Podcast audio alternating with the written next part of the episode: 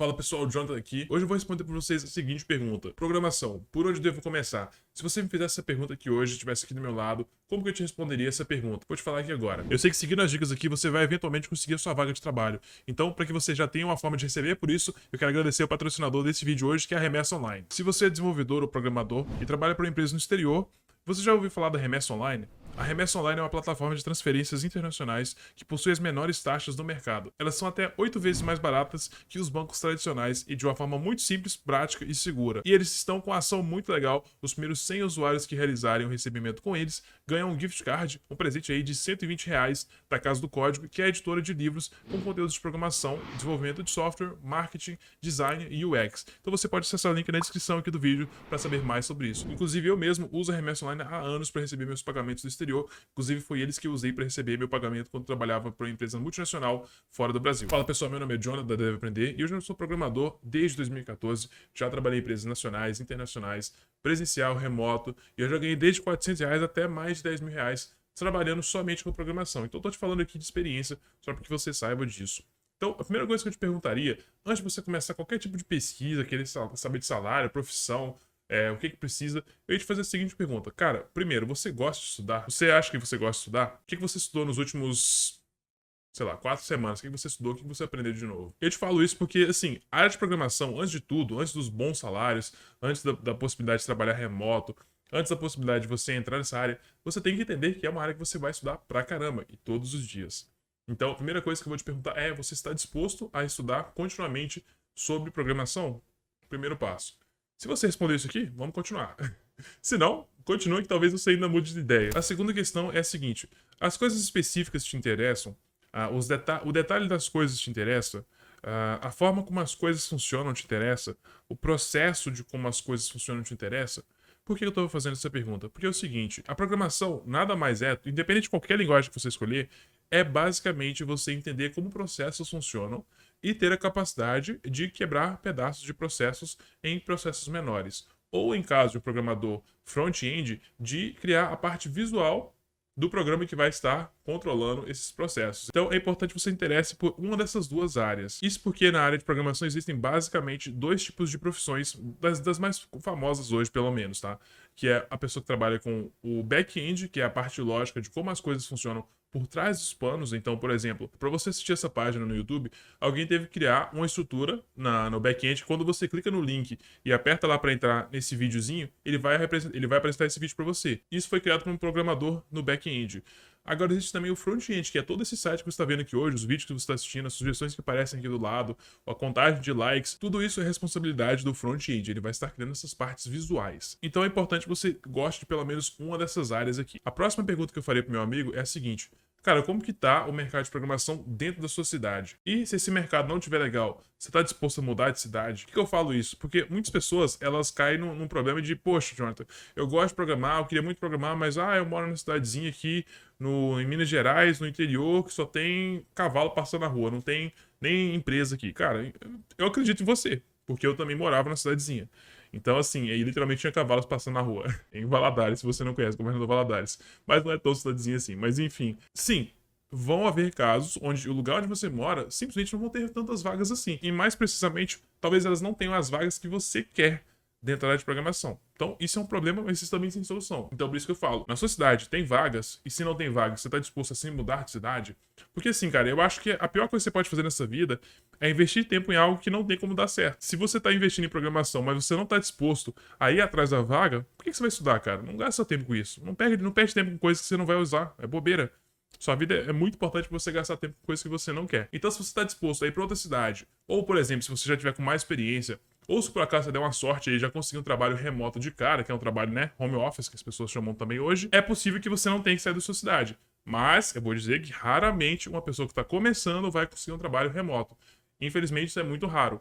Tem melhorado um pouquinho a questão da pandemia, que as pessoas começaram a deixar mais um pouco, mas, enfim, é, não, é, não é o comum. O comum é que você comece presencial, e eu recomendo até que você comece presencial, porque a primeira experiência, ela costuma funcionar melhor quando você tem alguém do seu lado fisicamente, que você pode levantar, perguntar, tirar dúvida é muito melhor. Mas vamos voltar ao tópico do vídeo aqui, as perguntas. Beleza, não, não, Jonathan, eu vou estudar, eu já sei que eu vou entrar no front-end, eu vou entrar no back-end, e eu também estou disposto a fazer o que for necessário para conseguir essa vaga. Beleza, qual que é o próximo passo? O próximo passo talvez seja o mais complicado, para muitas pessoas, que é qual linguagem de programação eu devo utilizar para começar a entrar nessa área. Bom, essa é a pergunta de um milhão de dólares que todo mundo quer saber, e eu vou te dar a resposta de um, de um, talvez não de um milhão de dólares aqui, mas eu vou te dar a resposta que você precisa ouvir. A verdade é, não há uma linguagem de programação que é a melhor linguagem de programação para você. Como assim, Jonathan? Por que você está falando isso para mim? Cara, pensa o seguinte: eu não tenho como saber todas as suas necessidades, qual é a sua situação financeira, qual é a sua situação é, mental, o que, que você já fez anteriormente, onde você mora, não tem como saber nada disso. Sem saber essa informação, não tem como te dar uma resposta exata, mas tem sim como te dar uma direção para que você possa se ajudar. Primeiro, existem dois tipos de formas de você escolher linguagem de programação. Existe aquela forma de Jonathan, eu quero trabalhar na área X, eu já decidi que eu quero trabalhar com, como programador Python. Não, Jonathan, eu quero trabalhar como programador C Sharp, eu tenho certeza. Se você já tem alguma experiência prévia com a linguagem, você quer trabalhar de todo jeito com aquela linguagem, aí você vai seguir uma rota. Você vai seguir o seguinte: vai fazer o seguinte. Você vai pegar, vai começar a estudar essa linguagem de programação e vai entrar nos sites de emprego como Indeed, LinkedIn e vários outros que tem aí. Você vai pesquisar no Google, vai encontrar um monte e vai ver o que, que as vagas estão pedindo para aquela linguagem de programação específica que você quer e você vai montar o seu currículo de estudo baseado nisso, somente baseado nisso. Mas se você não tem uma linguagem específica em mente ainda, eu vejo dois caminhos que você pode seguir. O primeiro é simplesmente escolha a linguagem que está mais popular na sua região. Então, você foi lá no site de pesquisa de emprego, como Indeed.com, como LinkedIn, e você viu que na sua cidade a linguagem X está mais popular que todas as outras. Pronto, estude essa linguagem X, faça projetos, aplique para as vagas nessa linguagem. E aí você já tem essa pergunta respondida para você. Porém, se você talvez quer aprender uma linguagem de programação que é bem simples, é fácil de aprender e, na minha opinião, é muito útil para iniciantes, eu recomendaria sim aprender Python, porque Python é uma linguagem extremamente simples de aprender se comparada com as outras. Então, sim, se você quer aprender Python, é uma opção também. Nós temos, eu tenho inclusive um curso completo uh, de lógica de programação que dá uma introdução ao Python também. Você pode pesquisar aqui no canal, eu vou deixar também um link na descrição. Então, essas são as duas visões que eu tenho também para essa situação. A próxima dúvida que pessoas têm ainda é o seguinte: tá, John, já escolhi tudo isso, mas e aí, eu tenho que fazer faculdade então para conseguir é, vaga na área? Cara, não tem que fazer faculdade. Eu já respondi essa pergunta muitas vezes, mas eu tenho que martelar aqui porque o pessoal acho que não, não adianta falar uma vez, né? Então, não, você não precisa fazer faculdade para começar a trabalhar na área de programação. Eu já vi vários depoimentos aqui no canal, no meu, curso, no meu conteúdo gratuito, eu já vi muitos depoimentos no meu conteúdo pago do pessoal que conseguiu, depois de fazer cursos na internet, com o YouTube, por exemplo, ou cursos pagos de programação, que eles conseguiram vaga de programação e não precisou de faculdade. E eu também não recomendo faculdade. E aqui, um, um disclaimer, né? Um, um, alerta. Sim, eu já fiz faculdade, eu vou ser bem claro, bem sincero com isso. Eu fiz faculdade sim, mas eu vou dizer para você: o conhecimento que eu peguei na faculdade era um conhecimento que eu poderia ter adquirido em seis meses no máximo de estudo próprio. Hoje as empresas estão ficando um pouco mais leves com essa questão de pedir faculdade. E se você olhar lá fora, isso já nem é tanto um requisito igual era antigamente. Então, cara, fica tranquilo, faz o seu estudo. E por que eu também falo isso? A faculdade leva no mínimo aí dois anos se você for fazer o tecnólogo, quatro anos no bacharelado, e se você for fazer o ciência da computação da vida, são cinco anos. Ciência ou engenharia são cinco anos. Então, cara, cinco anos é muito tempo da sua vida para você decidir se você quer fazer algo para aí talvez depois de sair da faculdade você conseguir uma vaga. Enquanto se você faz um curso, você faz um estudo próprio, ou se você faz um self-learning, né, um, se você é um autodidata, você vai conseguir descobrir pelo menos se você gosta daquilo muito mais rápido, porque você vai estar aplicando para vagas junto ali do seu estudo. Então, na minha opinião, não vale a pena fazer faculdade. Se eu pudesse voltar no tempo, quatro anos atrás, com o conhecimento que eu tenho hoje, eu não faria faculdade, eu simplesmente não faria. Então, você não precisa para começar na área, certo? Então essa é a minha visão sobre faculdade, espero tenha ficado bem claro aqui para vocês. Jonathan, eu tenho 50 anos, eu consigo entrar na área de programação ainda? Cara, é, vou ser bem sincero, tem, tem certas idades que vão ser, vai ser mais fácil você entrar, tem certas idades que vai ser um pouco mais difícil você entrar, mas nada é impossível. É, eu vou dizer assim, vou, eu vou te passar dois cenários extremos aqui. Eu já dei aula para um aluno que ele tinha, ele tem, na verdade, está com 16 anos hoje, mas na época ele tinha 15 anos de idade.